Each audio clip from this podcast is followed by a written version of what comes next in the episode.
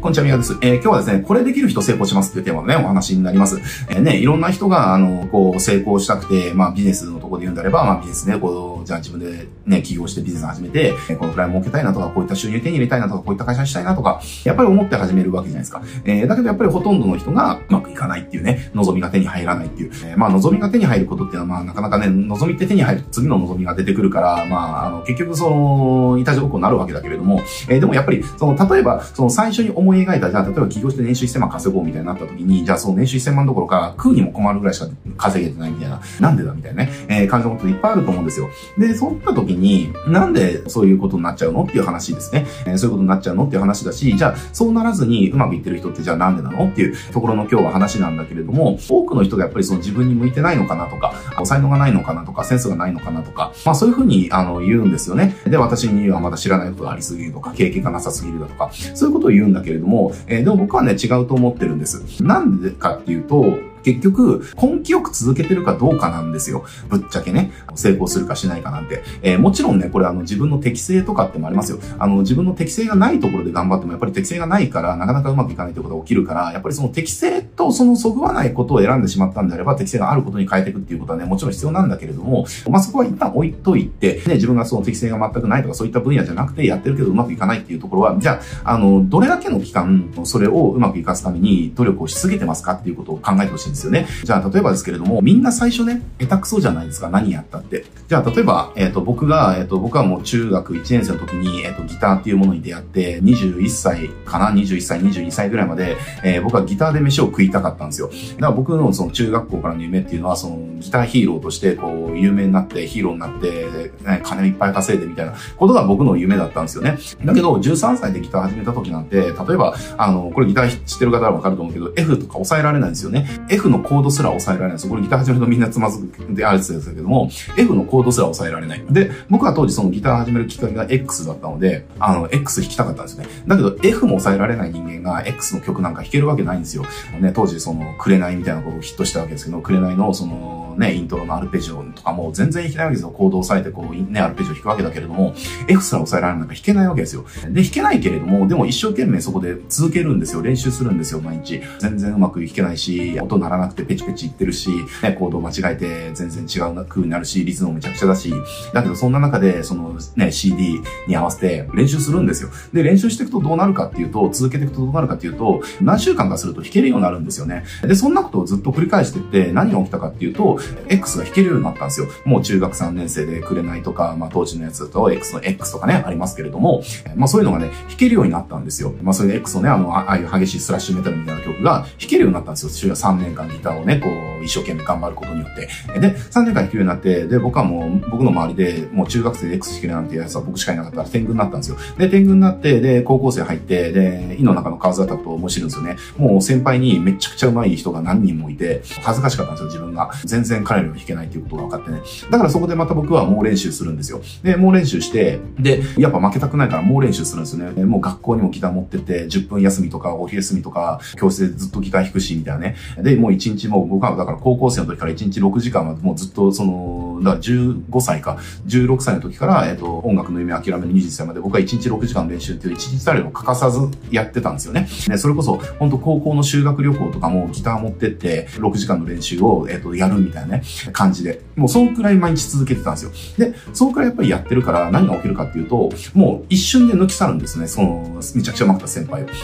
当時、あの、ヤマハのその音楽のその、なんか、大会とかもよく出てたので、えー、そこでベストギタリスト賞とか何回ももらったりだとか、そういう風になっていくんですよね。で、それで、えっ、ー、と、まあ、まあそこから先、ちょっとね、某有名音楽会社とちょっとご縁があって、まあちょっとゴニョゴニやることになりましたけれども、で、まあそのゴニョゴニやってもね、そこで夢叶うことはなく僕は諦めてたわけですけれども、まあそんな感じでなってたんですね。で、当時、あの、僕が最後の音楽まあ、最初で最後のプロとしての仕事が、えっと、今プロである、活躍してる、あるミュージシャンがいるんですけれども、実はそこがね、ちょっと同期の人で、で、その人が、あの、バンドじゃなくてソロでやるってなって、まあ、ちょっとバックバンドのね、えー、仕事をするみたいなことが、僕が最初で最後のプロのギタリストとしての仕事でしたけれども、そんなことが起きるわけですね。これじゃあなんで起きたのかっていうと、僕が続けたからなんですよね。13歳から20歳だから、8年間かな。8年間、毎日6時間の練習っていうのを続けたからこそ、そういうことが起きたわけですね。だから、あの、これ今何が言いたかったかっていうと、あの、じゃあ自分がうまくいくために、じゃあ自分が、えっ、と、うまくいくために必要だと思ってることを、じゃあ毎日積み重ねてますかっていう、えー、じゃあその積み重ねをどのくらいの期間やってますかっていう話なんですね。結局、成功の秘訣ってそれじゃないっていう。なぜなら、結局続けることで自分の強みって磨かれていくわけじゃないですか。やっぱりビジネス成功しようと思ったら、やっぱり自分の強みって絶対必要ですよね。その、まあ、続ける中でどういう強みが磨かれるかっていうのは人それぞれだけれども、例えばその一つが実績かもしれないし、その一つが、じゃあ、うん、なんだろうな、じゃあ話の上手さとかかもしれないし、じゃあその一つがその、じゃあコピーライティングかもしれないし、その一つが、じゃあこの人脈作りかもしれないし、ね、いろいろ人によっては強みあるかもしれないけど、でも続けてる中で自分の強みが磨かれてて、で、その強みに、えー、お客さんは魅力を感じて、えー商品を買ってってくれるわけですよねっていう。じゃあ、その強みを磨くのに、じゃあ、一日何かをやって、じゃあ、ダイヤモンドでキラキラ輝くなんてことはないでしょっていう話なんですよ。そんなことあるわけないじゃんっていう話なんですよ。そうじゃなくて、そういった強みっていうのは長い間コツコツ休まずに、そう磨き続けるからこそ、何年か後をその振り返った時に、めちゃくちゃ気づいたらめちゃくちゃキラキラ輝いてるダイヤモンドになってるっていうだけの話で、えみんなここをね、ショートカットするようにしようとするんですよ。続けるっていうことを拒否して、一日で、このね、ただの石ころをダイヤモンドにしたいんだ、その方法はないかっていう、みんなそんなことばっかりやってるから、だからうまくいかないんですよ。で、それで、あ、これだったらこの1日でこれをダイヤモンドにできるだろうと思って、それやるんだけれど、でもダイヤモンドできない。あ、これは違うなって言って、また違うことをやるんですよ。だからどうなるかっていうと、えー、何も残らないんですよ。ね、ちょっとやってみてやつって、ちょっとやってみてやつって、ちょっとやってみてやつって、そんなことばっかりやってるから、だから何年やっても積み重ね。だから自分の強み抜かれないし、自分の実は大きくならないんですよ。じゃなくて、一つのことを積み上げ続けるんですよ。続け続けるんですよ。えー、そうすることによって、強強みっていうのは作られていくし、で、その強みがビジネスの優位性を生んでくれるから、だから、売れていくんですよって話なんですね。じゃあ、例えば我々の業界で言うんであれば、JA グラムとか、ダン・ケネディとかそうですよね。もう30年とか40年っていう単位で、ね、コンサルタントとして我々の前に立ち続けてるわけじゃないですか。メッセージを投げ続けてるわけじゃないですか。それの30年、40年っていう積み重ねがあるからこそ、同じことをね、コンサルタントとして、だからダン・ケネディとかだって同じことしか言ってないですよ。J, J だって同じことしか言ってないですよ。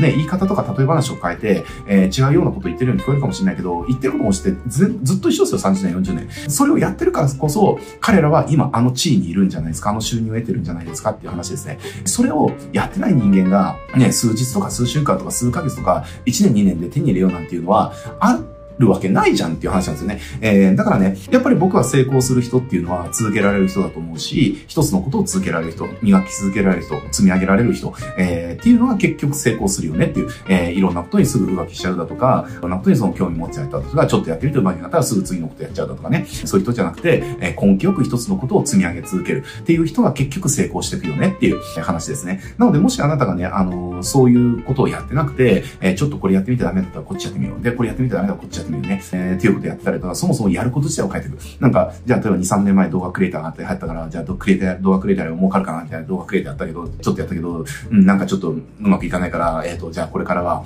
うん、コンサルタントだと思ってコンサルタントでちょっとうまくいかないから、じゃあこれからは、じゃあなんか、じゃあなんかプログラミングだみたいな感じでプログラミング移ってみたいな。そんなことやったら、何一つとっても積み上がらないから、あなたの強み磨かれない。だから当然売れないっていうね。だからぜひね、一つのことを積み上げ続ける、あの、磨き続けるっていうことにフォーカスしてほしいなって思います。だからこそやっぱりあなたがその10年先も続けられることを見つけるっていうことはね、すごく大事なことになるんだけれども、またね、それは別の話になってくるので、また次回ね、あの、機会があったら話していきたいなと思っております。はい。では今日はこれで終わりますけれども、ぜひね、続けるっていうこと、あの誰よりもコツコツ長く多く時間を使い続けて続けるっていうね、やってみてください。どんな人でも、あの、一つのことを5年10年続けたら、大抵の場合、えトップ1%になれますよ。知識レベルもそうだし、技術レベルもそうだし、なぜならほとんどの人は5年10年続けないから。だから、続けるだけでなるんですよ。実際僕らのこのじゃあセールスライターのこの支援ビジネスとかもそうだけれども、僕らはこれ2016年から始めてるけれども、あの、2016年ってもうセールスライターっていうのがブームだったんでね、